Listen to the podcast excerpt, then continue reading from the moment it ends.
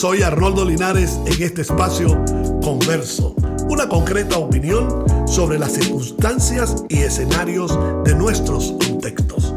Hoy hablaremos bajo el título Brunch. Sí, brunch. ¿Da risa? ¿Te pone de buen humor? Qué bueno. Hablar de brunch, un término no muy conocido porque es un término en inglés. La primera vez que yo escuché este término brunch me, asombró porque de verdad eh, eh, los que venimos con una mentalidad latinoamericana no acostumbramos a, hacer un brunch. Pero óigame bien, para darle quizás un poco más de sazón a este brunch, tenemos una invitada especial. Y esta invitada especial yo la quiero describir con tres características, pero fundamentales, especiales. Es una mujer súper inteligente. Y es inteligente porque sabe de describir lo más difícil, hacértelo ver sencillo. Número dos, es la mujer que mejor cocina en el mundo. La mejor sazón del mundo, la bolita del mundo la tiene esta mujer. Es más, el mejor brunch que yo me he comido, se lo he comido a ella. Y en tercer lugar, tiene una particularidad que quizás muchas mujeres le tienen, pero que para mí ha sido hasta cierto modo de medicina. Nada más y nada menos le estoy hablando, y ustedes se lo imaginan por los elogios que le doy, le estoy hablando de mi esposa, Bexabé Linares. Saludos, Bexa. Gracias, lo que hace el amor, ¿verdad? Cómo se nota que me ama y que yo también lo amo a él. Y por eso lo trato así, dándole comida rica y siendo eh, feliz, haciéndolo feliz, echándole chistes y esas cosas. Gracias por invitarme a este espacio para conversar juntos. sabe, hace mucho tiempo que nosotros estuvimos aquí en los Estados Unidos, acostumbrándonos un poco a la, al arte culinario americano, ¿no? Y fuimos asombrados con esa palabra, ¿no? Brunch. ¿Qué pensaste tú, lo primero que pensaste acerca del brunch y qué es para ti el brunch? El brunch es un tiempo muy interesante. Es un tiempo cuando ya el desayuno se te pasó, pero no has almorzado. Entonces es un tiempo de conciliación entre un tiempo y otro, el desayuno y el almuerzo. Se unen los dos y se hace un, desayuno tarde que tiene elementos del almuerzo para satisfacer la necesidad del momento. Para satisfacer la necesidad del momento hay que conciliar, ¿verdad? Los tiempos. Sí. Entre el desayuno y el almuerzo. Y el almuerzo. ¿Qué pasa si no se concilia el desayuno con el almuerzo? Ejemplo, ejemplo.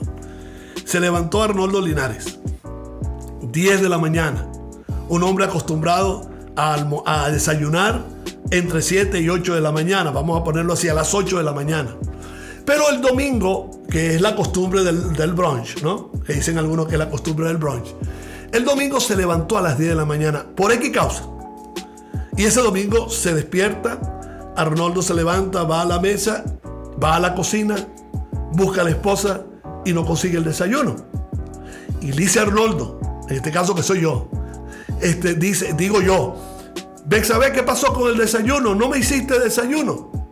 Y tú me responde, Arnoldo, pero si son las 10 de la mañana, ¿cómo esperas desayuno ahora? ¿Por qué no hacemos algo mejor? Espérate hasta las once y media, más o menos, y entonces te voy, te voy a complacer, voy a suplir tu necesidad haciendo un brunch. ¿Qué dirías tú? Porque acuérdate, fíjate, quizá a lo mejor Arnoldo está mostrando malestar. ¿Ok? Y, es posible que Arnoldo diga, oh, no, no, no, dame mi desayuno. Yo voy a comerme mi desayuno a las 10 de la mañana. ¿Ok? Ok. Y, me hago radical en esto. Y a las, a, las 11, a las 12 y media yo quiero mi almuerzo porque yo no voy a perder mi costumbre. Eso es, bueno, para mí, ¿verdad? Decirte, espera media hora o una hora para darte brunch, es darte una opción de sabiduría, una opción con mucha sabiduría y con mucha madurez. Porque voy a satisfacerte, ¿verdad? El desayuno y el almuerzo esperando un poquito más. Es como que si yo te doy una salida mucho mejor que la que tú estás pensando. es conciliar. Definitivamente eh, aprovechamos el concepto del brunch porque queremos en, el brunch, para conciliar, se debe conseguir un punto medio. Así es. Ese punto medio es el que nos facilita a nosotros establecer un equilibrio. Así es. ¿Qué pasaría si tú a mi, a mi, a mi actitud la reprochas y le echas leña al fuego? Como se dice, ¿no? Le echas leña al fuego y comenzamos una discusión doy una respuesta áspera. Das una respuesta áspera, Ana. ¿Qué pasaría? La, respuesta áspera hace subir el furor. ¿Cómo, sería, ¿Cómo sería tu respuesta áspera? A ver. No te voy a hacer nada, ni desayuno, ni almuerzo, ni nada. No, pero yo creo que no, me lo hubieras dicho así. Bueno. No voy a hacerte nada, no me da la gana. Ahora, no te hago nada. Eh, así o, no. Ok. Échales el cuento allí del niñito ese que le que, de que eh, el niño este que, estaba parado, que ah, estaba sentado. Esa es, una historia de un niño que, iba parado en el carro con su mamá y su papá. Y su papá le dijo, siéntate por favor, que es peligroso ir de pie. Y el niño no se quería sentar. De nuevo el papá le dio con fuerza, siéntate que estás peligrando allí. Y tal y cual. Como a la tercera vez que el papá le dijo con fuerza, el niñito se sentó. Y le dijo a su papá, papá, por fuera estoy sentado, pero por dentro voy parado. Bueno, así, así a veces sucede conmigo también. Entonces, cuando me dicen, no te voy a hacer nada, porque este, no, esta no es la hora del desayuno. Ok, así decía a veces también mi mamá, ¿no? Yo recuerdo a mi mamá que el desayuno en mi casa era temprano, temprano. Y quien no hiciera el desayuno, el que no hiciera desayuno, este, tenía que aguantarse y ver que después iba a comer. Porque decía mi mamá, yo no voy a estar aquí todo el día esperando que se levanten ustedes para servirle a cada, uno, ¿no? ¿Qué, te, parece cuando, cuando se crea ese clima? Porque en realidad se crea un clima bastante áspero, bastante duro, ¿no? Ahí es donde debe venir, entrar, ¿verdad? La sabiduría, la madurez, el equilibrio, las buenas palabras, dar soluciones, mostrarse amigos, mostrar afabilidad. Ahí es donde nosotros tenemos que movernos bonito, como dicen. Sí, en todo desequilibrio hace falta la afabilidad. Sí. En todo desequilibrio es necesario la madurez. En todo desequilibrio es necesaria la conciliación. Sí. Pero eso no se logra fácilmente. Eso no se logra fácilmente. ¿Por qué? Porque cada quien quiere imponer su criterio. Sí, es cierto. Y, cuando no hay esa realidad de criterio, esto se vuelve una pugna, un debate. Y es la idea de que cada quien quiere conquistar desde sus posiciones, quiere, quiere, ser, quiere tener la conquista. En muchos casos, y en la realidad nuestra, la, nuestra realidad social y política es la conquista del poder. ¿Ok? según lo que te logro escuchar, ¿sabes? me parece que se persigue la búsqueda de un punto medio. Sí, seguro. Donde, donde se satisfagan las necesidades de las dos partes. El desayuno y el almuerzo. ¿Te imaginas al desayuno mirando el almuerzo y diciendo, ¿qué irá a decir esta mujer? Y el almuerzo ligando, ligando, ligando que sea a la hora de él. Sí, es como los dos polos tratando de alar para su lugar, ¿verdad? Sí. Entonces llega el brunch, que es el equilibrio, y les dice, se callan los dos que vengo yo. ¿Será, que podemos... Voy a aparecer yo para poner el equilibrio, la calma, la paz y para satisfacer las necesidades de ambos puntos. ¿Será que en estos tiempos de tanto estira y encoge, porque es que vivimos en los estira y encoge? Es decir, algunos estiran, estiran, estiran, otros encogen, encogen, encogen. Y uno no sabe, no, no, no, no hay la realidad de que, de que hay flexibilidad pero no hay la realidad de que, de que se busque una estabilidad, porque el equilibrio lo que está buscando es estabilidad, lo que está buscando es armonía. Las sociedades quieren armonía, como de lugar quieren armonía. ¿Será que podemos encontrar en estos tiempos gente como gente madura que puedan, que puedan procurar ¿verdad? O, que procuren, mejor dicho, que procuren eh, eh, traer de esos dos polos, de, tú lo llamaste polo, pero yo los llamo extremos. Ok traerlos al punto medio, como, decía, como decían los filósofos, y creo que fue Sócrates que dijo, eh, deme un punto medio yo conquisto el mundo. O, hablando del desequilibrio que existe en el mundo, él decía, yo con un punto medio yo conquisto, me convierto en un conquistador del mundo. Y te lo venía diciendo, que a mí me parece que de lo que se trata el brunch, ok, utilizando esto como, como ilustración, tomando las anécdotas, se trata de buscar ese equilibrio, ok, entre una comida y la otra. Procurar el equilibrio no es fácil, es una tarea ardua, porque fíjate lo que dice el latín. El latín, eh, eh, equilibrium, dice que es el estado de dos fuerzas encontradas. Dos fuerzas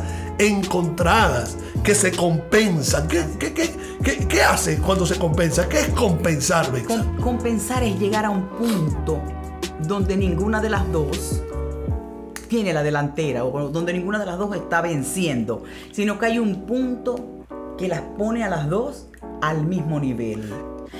Yo pienso que, hay que necesitamos mucha sabiduría para llegar a ese equilibrio. Oye, fíjate que eh, eh, leyendo en el diccionario de la Real Academia, encuentro que esas fuerzas que se encuentran, que se encuentran, que se compensan, se destruyen mutuamente.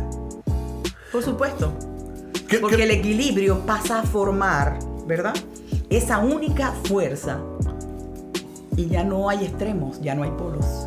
Entonces quiere decir que el equilibrio es la armonía entre cosas diversas. Sí, seguro. Y la ecuanimidad. Eso es. Ah, y la, bueno, esto es un mundo de mucha diversidad. Sí. Hay gente que no acepta la diversidad. Hay gente que no acepta las diferencias. Hay gente que odia las diferencias. Hay gente que odia la, diversidad. Y hay otros, que esto, este sería el otro, el otro extremo. Hay otros que quieren solo eh, eh, imponer un criterio Único. Único. Y eso es mucho más peligroso. ¿Ok? Entonces, se conoce como equilibrio entonces a la situación en la que se encuentra un cuerpo cuando, pese a tener poca base de sustentación, logra mantenerse sin caerse. Es decir, yo le digo a Bexabé, Bexabé, yo quiero el desayuno a las 10, a la hora que me levanté, porque me levanté a la hora que me dio la gana y tú dices, aquí el desayuno es a las 8 de la mañana como tú mismo acostumbras, yo no te voy a desayuno, si tú quieres, te esperas hasta las 12 o 12 y media y yo o a las 11 y media para, para, para, para matarte, pues, para, para, para hacer lo que tengo que hacer y date estar satisfecho. ¿Ok? Entonces ahí está la fuerza tuya y la fuerza mía. Las dos chocan. Y, qué bueno, ¿no? Entender que de, ese choque y de esa compensación se destruyen los dos, los dos criterios errados o los dos criterios extremos, se unen a una sola fuerza, como decías tú, y logran mantenerse el punto medio, el punto de equilibrio, es decir, el punto exacto y correcto de conciliación entre lo que es el desayuno y el almuerzo, que trae como consecuencia un fruto muy bueno. La conciliación de la pareja. Claro, la paz en el hogar. La armonía. La armonía, la tranquilidad. Como quien dice, llevamos la fiesta en paz. Y todos estamos satisfechos, ¿verdad? Tú porque estás eh, eh, eh, suplida tu necesidad de comida. Y yo porque no hice no tuve que pararme temprano a hacer el desayuno, ni tampoco tengo que esperar hasta tan tarde para hacer el almuerzo. Entre los dos conseguimos un punto medio que nos satisface a ambos. Pero vámonos al mundo real. Okay. Aunque aquel no es un mundo virtual, mi casa no es un mundo virtual, nuestra relación no es un mundo virtual, es una realidad que tiene sus defectos, ¿ok? Que tiene sus grandes virtudes. Ahora bien, vámonos al mundo real. ¿Qué se puede hacer en esta sociedad? ¿Qué se puede hacer? Mire lo que dice Aristóteles. Dice, con mucha precisión nos aporta un poco de más claridad sobre el asunto cuando dice, nuestra parte racional ha de encontrar un equilibrio que consiste en algo así como un punto medio. En ese mismo orden de ideas, a esta concepción la nombra como virtud o hábito de actuar según, el, eh, según nuestro término medio. De este modo, podemos decir que el hombre es virtuoso mujer es virtuosa cuando su voluntad ha adquirido el hábito, entre comillas, vamos a decir el buen hábito de actuar rectamente, de acuerdo con un justo término medio que evite tanto el exceso como el defecto. Y ahí están los dos extremos. Ahora bien, digo yo, que exacerbar los extremos es una de las maneras más contundentes y peligrosas cuyo uso posee la intención de crear caos. Sí, ¿Te imaginas seguro. que nosotros no lleguemos a una conciliación? ¿Qué pasa en ese momento? En la lista de excesos de esos extremos encontramos el legalismo, el fanatismo, el espiritualismo, entre otros. Y también podemos encontrar el idealismo de líderes y caudillos. Ah, se me olvidaba, el populismo, que es un extremo que se aprovecha de las necesidades que puede tener cualquier sistema. Y precisamente en esa reunión de extremistas solo se persigue un fin, la manipulación, que a la larga es la misma ambición de poder que posee todo el radicalismo. Tu posición, mi posición, no ceder es radical. Totalmente radical para no ceder. Entonces, ¿qué pasa con los radicalismos? Que mientras más poder se encuentren, jamás mirarán con buenos ojos el que se descentralice el mismo, el poder, para que sus tomas de decisiones, que frecuentemente son espantosas y fundamentalistas, tengan tropiezo. Asistir a los demás velar por sus necesidades puntuales, ponerse en la posición como nos ponemos tú y yo. Bueno, vamos a buscar una conciliación, un punto medio para poder suplir las necesidades puntuales. Compartir una cuota de decisión entre los dirigidos en su entorno. Dejar que las personas o colaborar para que la gente desarrolle sus sueños. Pretenderlos para una mejor calidad de vida. Acercarlos a la repartición del poder. Nunca estará plasmado en sus revistas del mal. Y estoy hablando de todos esos extremos, especialmente el populismo y el idealismo que se le está dando a los líderes extremistas para convertirlos en lo que era el César, el emperador en aquel tiempo, el Quirios, el Señor, el Dios, porque era reconocer, reconocer todo esto. Ahora, ¿cómo podemos nosotros adquirir esa capacidad de tener equilibrio? ¿De dónde vamos a sacar ideas? Ten- Tenemos que consultar, tenemos que indagar entre hombres maduros que pudieron brindar un equilibrio en la vida. Por ejemplo, un Nelson Mandela. Nelson Mandela pudo haberse quedado en el extremo, pero no se quedó en el extremo. Hubo algo que lo cambió, ¿Qué cosa? el amor. Mira, yo, yo leí algo sobre Nelson Mandela, al, al cual yo admiro, ¿no? Por, por la transformación, la metamorfosis que tuvo este hombre. Digo, en, la plen- en plena cárcel, que cuando saliera de la cárcel en libertad, iba a ser un hombre lleno de amor. Y que cada vez que le tomaran una fotografía, iba a salir sonriente porque la amargura no le iba a conquistar el alma. Mira, ese romper con un extremo, ¿tú sabes qué es eso? Sabiduría, madurez. ¿Y cómo la adquirió? Bueno, la adquirió quizás a los golpes, esa experiencia. Es probable que la haya adquirido a los golpes, pero más vale que los que están conversando con nosotros hoy oigan lo que han hecho otros y lo adquieran sin tener que llevar los golpes. Exactamente, pero entonces escuchemos a los sabios. Eso. Para adquirir sabiduría hay que escuchar a los sabios, leer a los sabios. Yo le acabo de leer algo de Aristóteles. Usted puede leer Sócrates, pero también le demos- necesitamos la sabiduría ancestral para ayudar a tener un equilibrio. Y esto nos traiga luz y nos saque de la ignorancia, sacarnos de la ignorancia para nosotros no caer en estos mismos extremos. Y tener criterios. Tener y no criterios, dejar sí, sí, que los demás piensen por nosotros. No dejar, yo creo que repitas eso, no dejar Tener criterio y no dejar que los demás piensen por nosotros. Pensar por nosotros mismos y sacar nuestras conclusiones. y- y se- ser un ente de, de- de soluciones. Tener las soluciones nosotros. Aprovechar las oportunidades. Pero todo eso se adquiere por sabiduría. Sí, seguro. Dice, la sa- esa sabiduría ancestral y entre ellos encontramos al sabio de los sabios. ¿Cuál era? Salomón. Salomón escribiendo uno de sus libros más, más- más emblemáticos. eh, dice que describió los proverbios, dice los proverbios de Salomón. Y, y- y yo, yo leyéndolos, yo decía, pero ¿cuál es la utilidad de estos proverbios?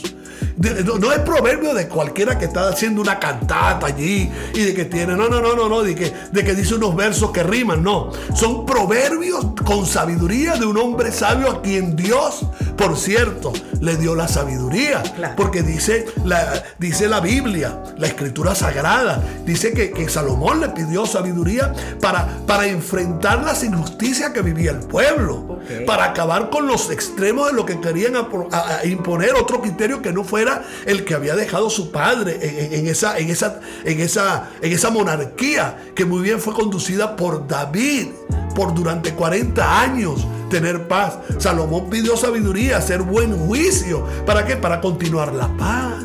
Entonces, en los proverbios de Salomón, escritos por Salomón, expresado por Salomón, se dice que Salomón podía recitar cinco mil proverbios de memoria.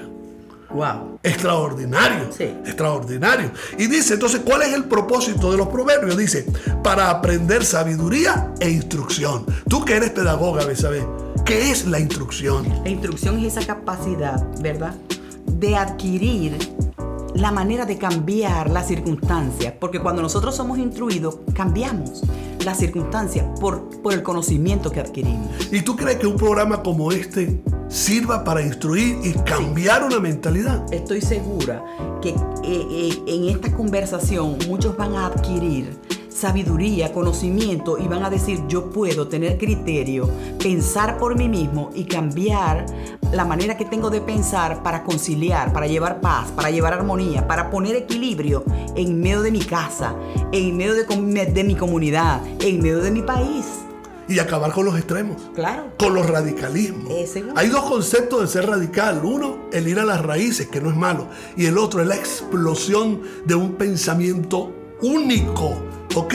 Entonces fíjate, dice, dice, dice Salomón en su proverbio que el propósito es para aprender sabiduría e instrucción, para discernir, esto es interesante, dichos profundos, para recibir instrucción en sabia conducta, justicia, juicio y equidad, para dar a los simples prudencia y a los jóvenes conocimiento y discernimiento. ¿Qué te parece eso? Magnífico, Interesante. magnífico. Hay que leer los proverbios de Salomón. Sí. ¿Qué, te, qué te parece, Bexabe? Ya vamos a cerrar nuestro, nuestro, nuestro espacio converso hoy y quiero que te despidas. Bueno, espero que les haya agradado lo que hemos hablado y que les deje mucha edificación, construcción, para que sean cada vez mejores. Soy Arnoldo Linares. Sígueme en todas mis redes sociales como Arnoldo Linares en YouTube, Twitter, Instagram y en Patreon. Ha sido un placer y hasta una próxima oportunidad en Converso.